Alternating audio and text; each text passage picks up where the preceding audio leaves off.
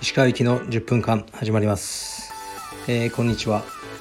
今日は、えー、いい天気ですね。本当に。今日はですねなんか寝れなくて昨日の夜から、うん、ちょっと考え事があって。朝ちょっとあんまり体調が良くないなと思ったんで、えー、ジムには行かずに、え過ごしてました。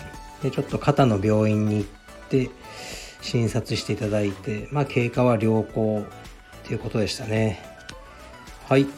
じゃあレター読んでいきます。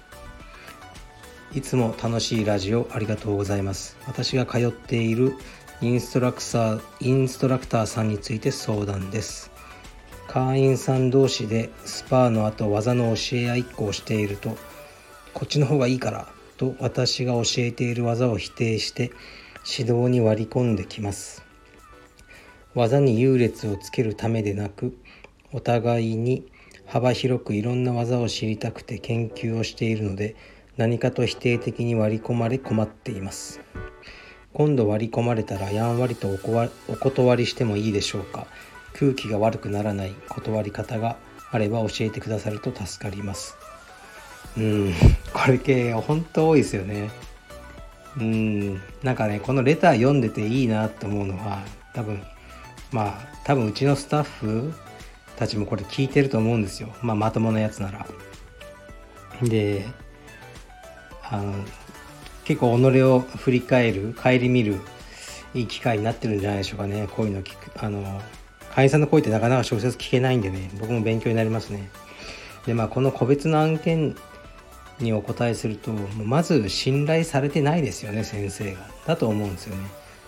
好きな先生だったら、こっちの方がいいよって言われたらあそっかって受け入れられるんじゃないですかもう受け入れられないっていうのはもともと信頼してないってことかなと思いますね。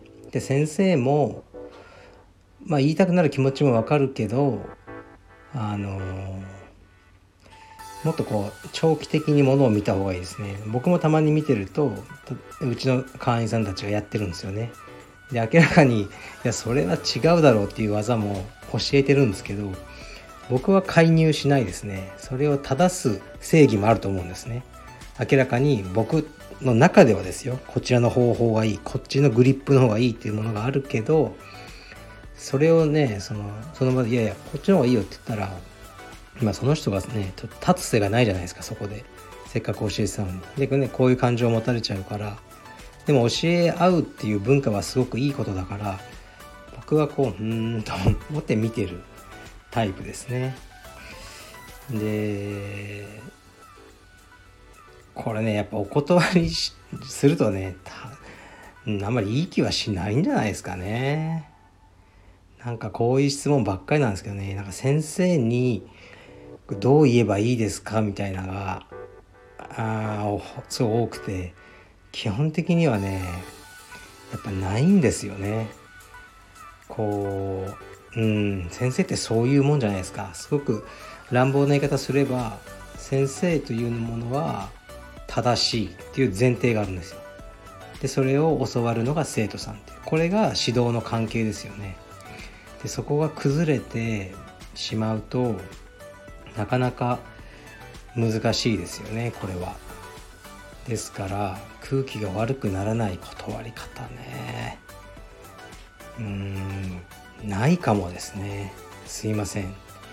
ないという答えもねやっぱりたまには出していかないとね僕もあの全能ではないのですいません。ないです。はいすいませんね。逃げるように次の質問に行きたいと思います。えー、っとうん。ちょっとライトなやついきますね。石川さんこんばんは。失礼な質問になるかもしれませんが申し訳ありません。アメリカ留学人外国人の彼女はいましたでしょうか？もしいたらエピソードなど教えてほしいです。鹿さんは英語が流暢だしなんとなく外国人の彼女と並んでいる風景がイメージできます。よろしくお願いします。うん。いなかったですね。残念ながら。とにかくねあのアジア人の男っていうのはアメリカでモテないですよね。まあちっちゃいしね。みんな大きいですしねアメリカ人の女性って。全然あのもうあとは充実と勉強ばっかしてましたね。うんまあちょっとなんかいい感じになりかけたりがなかったわけではないですが彼女と言われる人はいなかったですね。うんまあ日本にいる時にねあの外国人のことを付き合ってたことはありますがアメリカではあのひたすら充実だけをしてました。すいません。そんな答えで。えー、っと次いきますね。いつも楽しく聞いております。石川さんは何の仕事をするよりも誰と仕事をするのかの方が重要だ。というようなことをおっしゃっていたと思いますが良い出会いをするために心がけていることはありますか？うん。何の仕事をするよりも誰と仕事をするかの方がこう仕事の楽しさがやっぱ左右されるって言ったんですよね。自分が入りたい企業に入ったとしても、まあ、上司がクソだったら全然面白くないし、まあ、自分としてはこの会社どうかなと思って入っても同僚とか上司がめっちゃいい人だったら楽しいじゃないですか。で給料5万円安くてもよくないですか？そっちの方が。僕はそういうタイプなんですよね。で、まあ、心がけるうんやっぱりね基本的に運だと思うんですよ。いや合わないと思ったら辞める勇気ですよね。ずっと上司とか変えられないじゃないですか部下は変えても。変な上司に当たったらもう終わりですよ。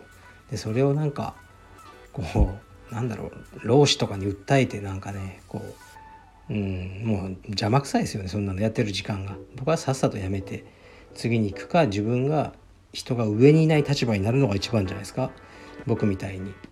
あのそしたら何でもわがままできるじゃないですかっていうふうに考えてますね。でも僕はあの一応ねいい上司になろうとは思ってますよ。うちのスタッフに対しては。うん。まあどう思われてるかはわからないですけどそんなに、ね、こん大嫌いだとか思われてないんじゃないかなと思いますけどね。でとは何だ良い出会い。やっぱり第一印象とかに惑わされないことですよね。第一印象すごく悪くても仲良くなった人ってきっといるじゃないですか。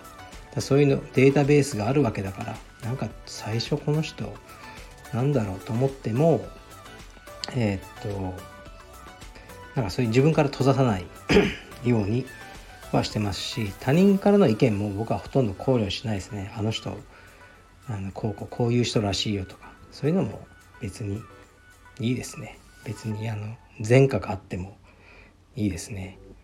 うん、人を殺したことがあるとかちょっとちょっと困るかもしれないですけどね。はい、だからオープンマインドでいればおのずといい人が周りに集まってくるんじゃないかなって思ってますね。はい。次いきます。えー、っと 鹿先生いつも楽しく拝聴しています僕は数年前まで MMA のプロをやっていたものです怪我や結婚などが重なって25歳の時にきっぱり辞めました自分の過去地方での環境家庭の事情などいろいろ厳しい状況の中で短い間でしたがやってこれたことを誇りに思っています格闘技を始めてからの数年はやりたいことやらなくてはやらなくちゃいけないことの折り合いをつけるのに必死でした鹿先生はやりたいこととやらなくちゃいけないことの折り合いなどで悩んだことはありますか？今の若者たちへのエールも込めて教えていただけると嬉しいです。よろしくお願いします。うん、なんかいい文章ですね。で、きっぱりやめて、もう今ね、満足してるっていうのは、あの、うん、素晴らしいんじゃないですないでしょうかね。で、そう、この方がおっしゃる通り、やりたいこととね、やらなくちゃいけないことの狭間でもうもちろん僕ももがき苦しんでましたね。やりたいことはもう一日中練習なんですよ。でもね、練習自体は何のお金も生み出さない、ね、もうね充実はですから食べるために家賃を払うために、ね、あのバイトをしなきゃいけないその苦しみはありましたね。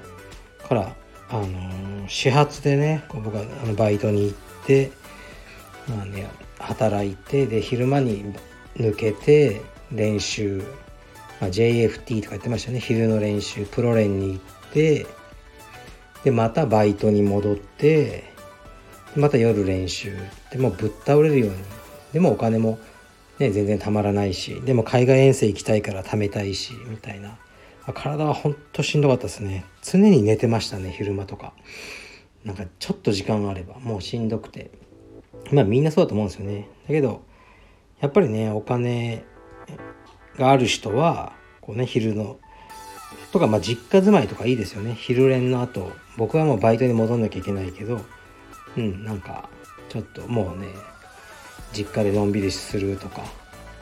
そういう人も選手もいたしやっぱ羨ましかったですよね。うん。実家はお金持ちとかね。だから僕はあの、そこででも時間って大事じゃないですか。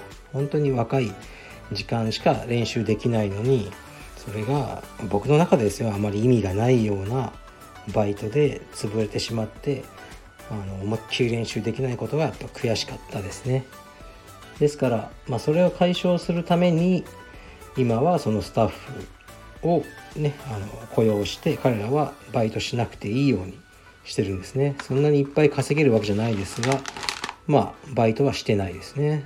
あのカルペディウムのスタッフのほとんどは。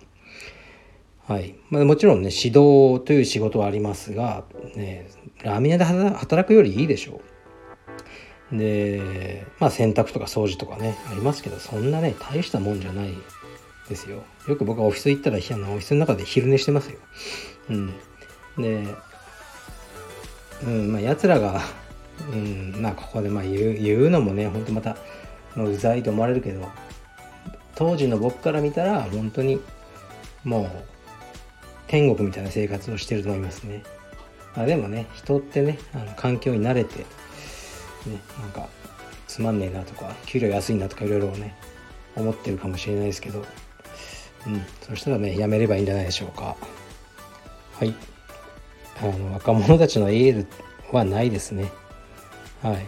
あの自分で頑張って変えていくしかないですね。でまあでもねもう全くもう練習だけできる人っていうのは本当に稀なんで、ね、みんな頑張ってやってでもっと練習できたらね例えばもう世界的な選手になれたかもしれない人っていっぱいいますよね。だけどいろんな怪我とか、まあ、お金の事情とか家族の事情でなれなかった人はいっぱいいると思います。そのポテンシャルはあったのにっていうのをね語るのはあまり意味ないしでもねこの方のようにねやめちゃったかもしれないけども、ね、やってきたことを誇りに思っていますって言えることが大事なんだと思います。はいちょっと長くなりましたね。すいません。失礼します。